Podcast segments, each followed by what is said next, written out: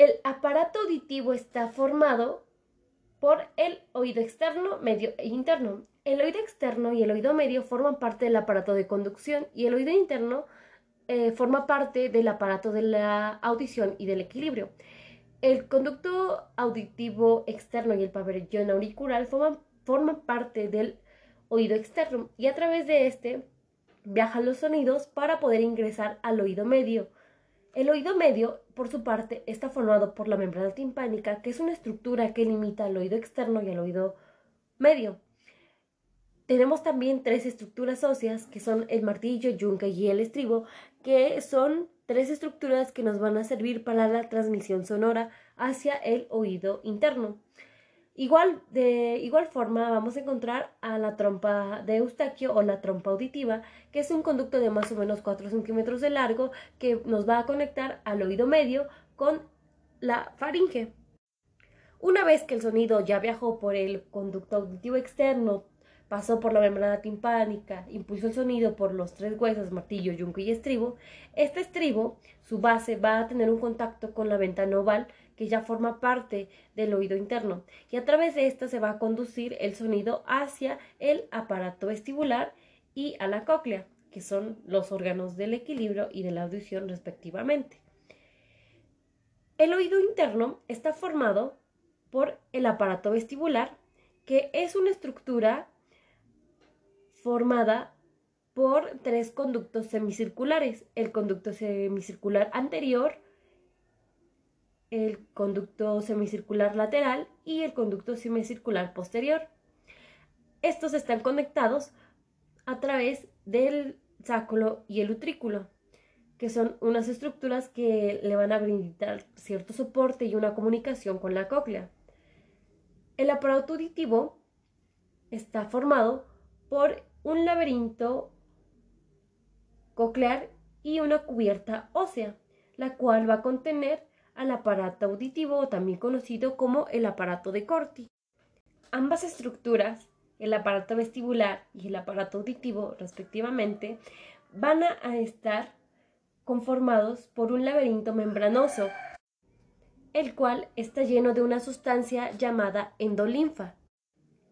Y dentro de un laberinto óseo va a estar llenado de un líquido llamado perilinfa, los cuales van a estar en la parte petrosa del hueso temporal, que es un hueso que forma parte de la cavidad craneal. Específicamente, el aparato vestibular es el encargado del equilibrio y de la audición. Este sistema va a regular el sentido de movimiento y de equilibrio, el cual va a permitirnos situar nuestro cuerpo en el espacio en el que vivimos. Para poder entender cómo es que funciona este aparato, tenemos como un ejemplo que cuando giramos nuestra cabeza o hacemos algún movimiento, este líquido que tenemos en estos conductos del aparato vestibular y del aparato auditivo se van a mover. Entonces, hay unas pequeñas estructuras dentro de estos mismos eh, conductos que van a dirigir estos líquidos a los conductos semicirculares, lo que va a permitir a situar nuestro cuerpo dentro del espacio en el que nos desarrollamos. De esta manera, nosotros podemos poseer ese equilibrio y tener la conciencia o noción de qué es lo que estamos desarrollando en tiempo y espacio. Por parte del órgano de la audición, como ya explicamos, el oído pasa por el oído externo, medio e interno. Al entrar en contacto con la ventana oval, como ya mencionamos, de igual forma que el aparato vestibular, el aparato auditivo, que es la cóclea, va a estar compuesto por un laberinto membranoso que son eh, que está compuesto por dos líquidos, que es el líquido llamado perilinfa y endolinfa. Estas vibraciones que emite